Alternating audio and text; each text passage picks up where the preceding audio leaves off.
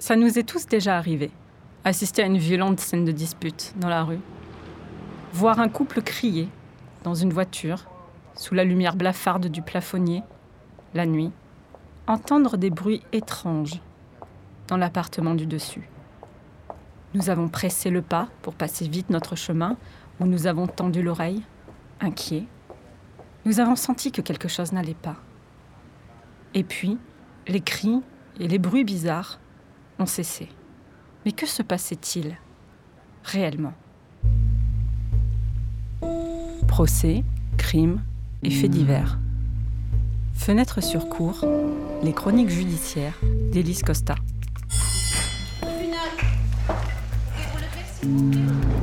Saison 2.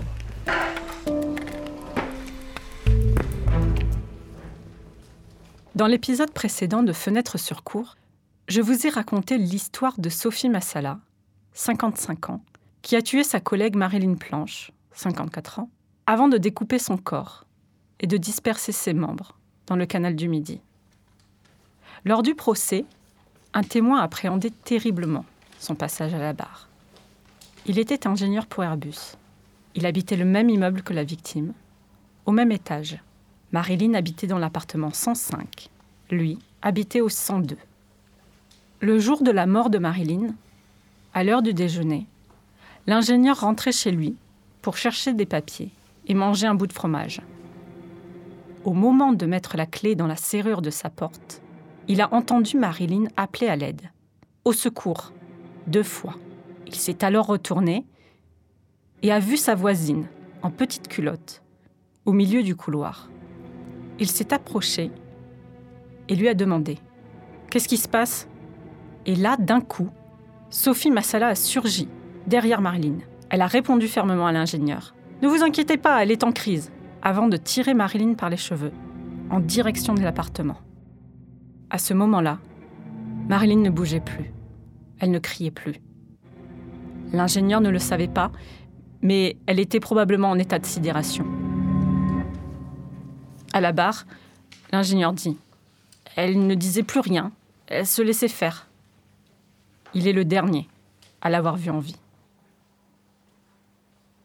L'avocat général se lève alors pour lui faire part de son sentiment. Comment ça s'est passé pour vous après? Comment vous l'avez vécu? L'ingénieur répond sèchement. Je n'ai aucun sentiment à partager là-dessus. L'avocat général rappelle à la cour qu'il a déménagé peu de temps après. Qu'aurions-nous fait à sa place? Le voisin de Marilyn Planche est loin d'être un cas isolé.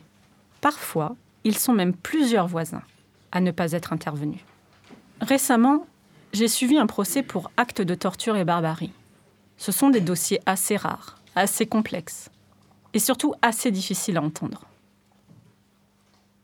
Marie-Karine, la mère, et Anaïs, sa fille, sont accusées d'avoir frappé et humilié la petite amie d'Anaïs, Judith. C'est une histoire terrible, tant par sa durée les sévices ont eu lieu durant trois ans, que par le fait que tout le monde ou presque savait ce qu'il se passait. Les voisines de l'immeuble sont appelées à témoigner et se succèdent à la barre. L'une d'entre elles a refusé catégoriquement de témoigner dans un procès verbal. Le président lui demande pourquoi, et la vieille dame de répondre ⁇ Parce que j'ai peur !⁇ Alors le président insiste ⁇ Mais on ne vous reproche rien !⁇ Et la vieille dame de soupirer ⁇ Je sais, Dès son entrée face à la cour, une autre voisine annonce même, à propos des accusés Ah, je ne sais pas qui sont ces femmes. Je ne les connais pas.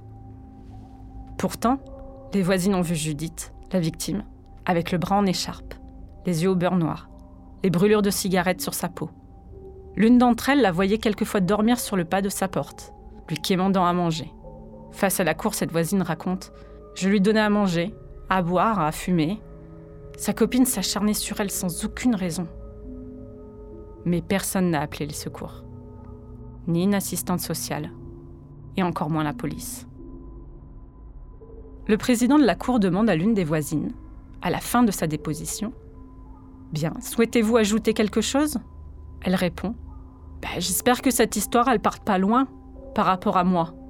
Elle est effrayée à l'idée que les accusés lui tombent dessus un jour. Les dépositions des voisins nous rappellent combien la frontière est ténue entre se mêler de ses affaires et se retrouver à témoigner devant une cour d'assises. Et combien la peur peut parfois ternir notre bon sens. Qu'aurions-nous fait à leur place? Une chose est sûre, une fois que vous êtes témoin de ce genre de choses, vous savez ce que vous ferez désormais.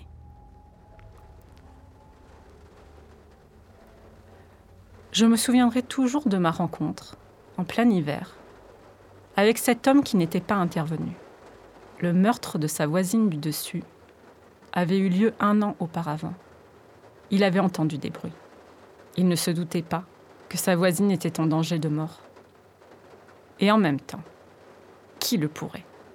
On n'a pas toujours conscience de la proximité du crime. Alors il n'était pas monté. Il n'avait prévenu personne. Mais depuis, m'avait-il dit, il était en état de vigilance permanente. Il vivait dans cette culpabilité. Ce n'était pas lui, le coupable. Mais j'ai vu, dans son regard, qu'il était désormais à la recherche de cet instant où il pourrait enfin se racheter.